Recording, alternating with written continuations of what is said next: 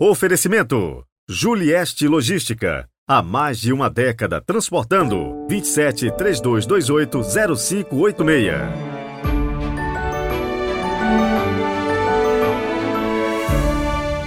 Domingo, 31 de dezembro de 2023. Hoje a igreja celebra a festa da Sagrada Família de Jesus, Maria e José.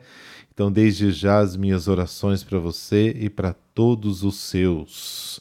Último dia do ano também não deixa de ser um momento de ação de graças por tudo que o Senhor realizou em nós e através de nós para o bem de outras pessoas. Que bom que podemos olhar para trás e louvar a Deus, mesmo com as lutas que tivemos, umas vencidas, outras não.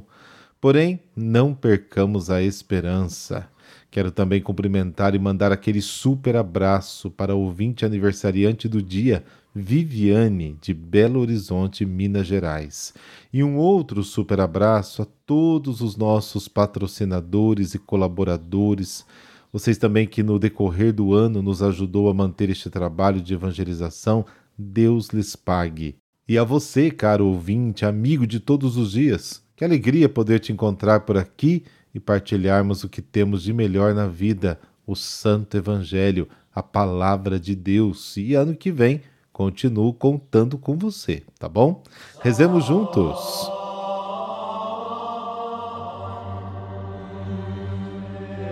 Pelo sinal da Santa Cruz, livrai-nos Deus, nosso Senhor, dos nossos inimigos. Ó Deus de bondade, que nos destes a Sagrada Família como exemplo, concedei-nos imitar em nossos lares as suas virtudes, para que, unidos pelos laços do amor, possamos chegar um dia as alegrias da vossa casa. Amém.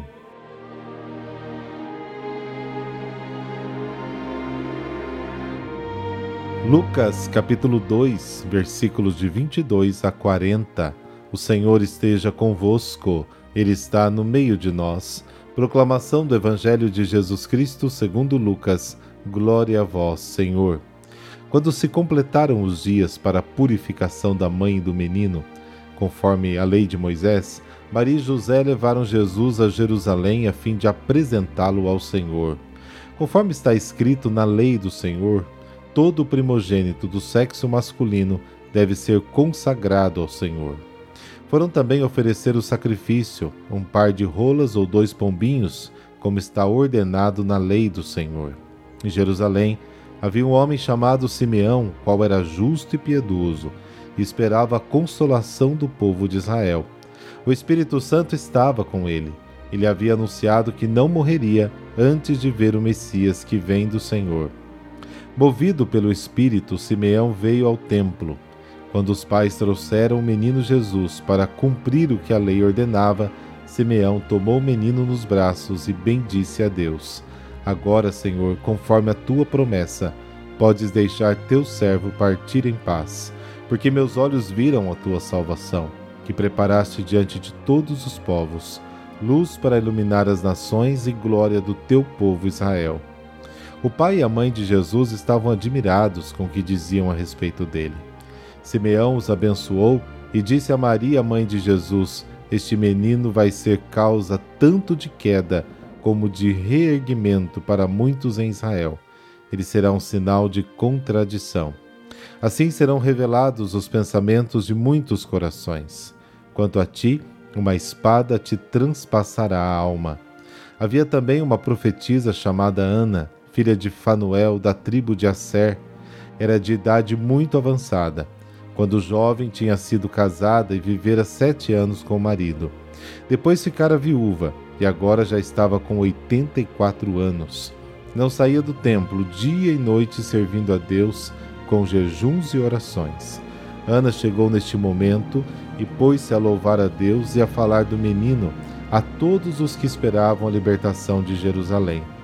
Depois de cumprirem tudo conforme a lei do Senhor, voltaram a Galiléia para Nazaré, sua cidade. O menino crescia e tornava-se forte, cheio de sabedoria, e a graça de Deus estava com ele. Palavra da salvação. Glória a vós, Senhor.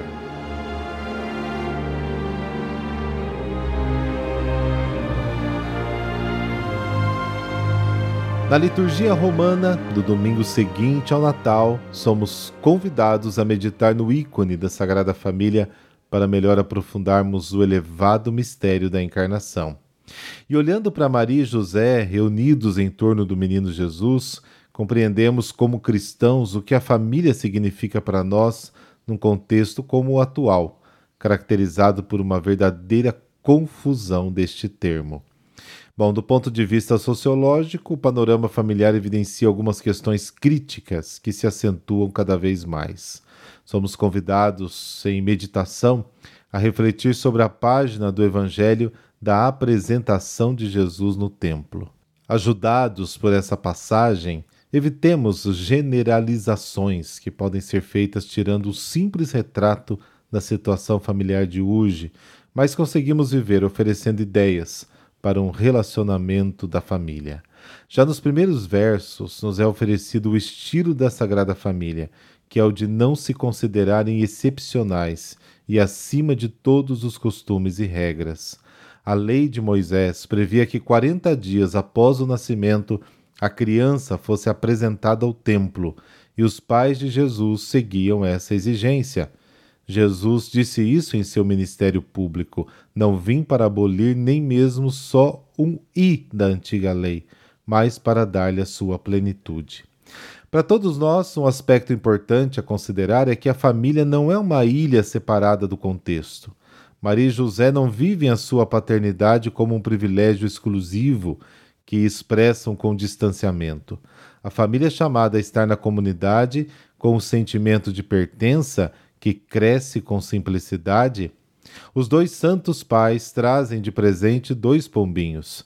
É a demonstração de uma família humilde que vive esta condição com dignidade. O estilo simples que caracteriza a vida familiar torna-se um estímulo para o crescimento dos filhos. Eu penso no exemplo da vida dos santos, que a gente fala tanto aqui no nosso podcast. Penso em São Luís Guanella, filho do prefeito de Campo Doutino, portanto de uma família abastada da cidade, mas no acolhimento que seu pai e sua mãe dão aos pobres que chegam à cidade, este menino se inspira para toda a sua vida. Lembro de Santa Teresinha de Lisieux, também vive numa boa família, mas dos seus pais aprende o estilo sóbrio que caracterizará a sua vida no convento. Esta forma simples de viver o contexto educacional ajuda as crianças a crescer. O trecho do Evangelho de hoje também destaca com os personagens de Simeão e Ana, idosos no templo, o respeito do casal por quem vive na velhice. A família vive olhando para o futuro sem jogar fora o passado e a história feita das mesmas expectativas e esperanças que esses dois personagens devem ter vivido. O Messias era esperado, agora eles o têm nas mãos, estão vivendo o que para eles era um desejo de toda a vida. A alegria se distingue dos versículos que nos são oferecidos nessa passagem e caracteriza Simeão e Ana. Nós vivemos num contexto onde a alegria na família corre o risco de ser amortecida.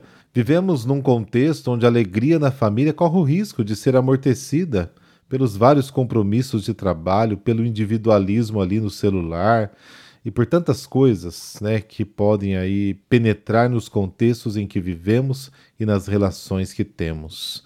Torna-se, portanto, urgente recuperar a alegria que às vezes corre o risco de romper as harmonias familiares. Alegria que consiste não na alegria superficial, mas na verdadeira e profunda feita de participação, e na alegria também na dor de cada ser humano, né? ou seja, fazer do outro o ombro do outro. E Simeão profetiza à Virgem a dor que ela deverá sentir aos pés da cruz. Um convite a buscar essa força para caminhar todos os dias ao lado do filho.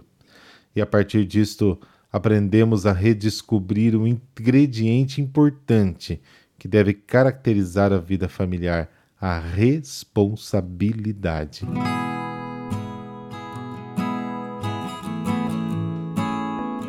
Você já ouviu falar da corrida de São Silvestre. Mas quem foi São Silvestre? Bom, ele pertencia ao clero romano, com cargos de importância, e sofreu ainda com últimas perseguições aos cristãos antes do Edito de Milão em 313, tendo eventualmente que se esconder.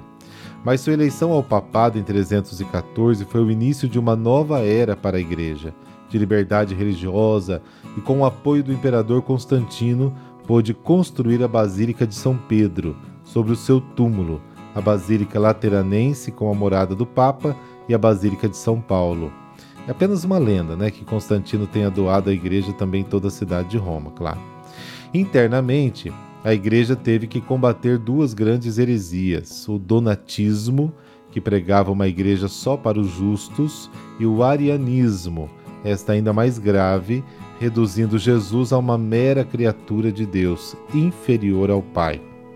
O Concílio de Arles condenou a primeira e o Concílio Ecumênico de Nicéia, na verdade o primeiro Concílio Universal, em 325, condenou a segunda.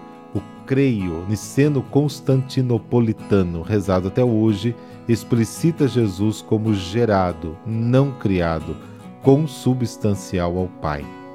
Silvestre, aparentemente por questões de idade ou saúde, não participou diretamente do concílio, sendo representado por dois enviados seus. Silvestre soube lidar também com sabedoria e amizade com o imperador Constantino, que de certa forma, mesmo auxiliando imensamente a igreja, também se excedeu na ingerência de suas atividades. E após 23 anos de pontificado, faleceu São Silvestre em 335, um dos primeiros pontífices a não morrer martirizado. A edificação da igreja, tanto no aspecto espiritual quanto material, é obra árdua e grandiosa. Nos dois aspectos se sobressai São Silvestre ao promover a construção de grandes basílicas e defender e ajudar a definir a sã doutrina. A Igreja, corpo místico de Cristo, possui ambos os aspectos, matéria e espírito, e os dois precisam de cuidado e saúde, ainda que a primazia seja a do espírito. Deus de infinita paciência e fidelidade, ajudai-nos por intercessão de São Silvestre e seguindo seu exemplo, a perseverar diligentemente no crescimento e fortalecimento das virtudes da alma, bem como nos auxílios materiais que devemos prover para o bem dos irmãos e da Santa Igreja, a fim de participarmos dignamente da obra do vosso amor. Amém. Abençoe-vos o Deus Todo-Poderoso, Pai, Filho, Espírito Santo. Amém. Obrigado por tudo, muitas graças para você e um ano novo mais que abençoado para todos nós. Feliz 2024.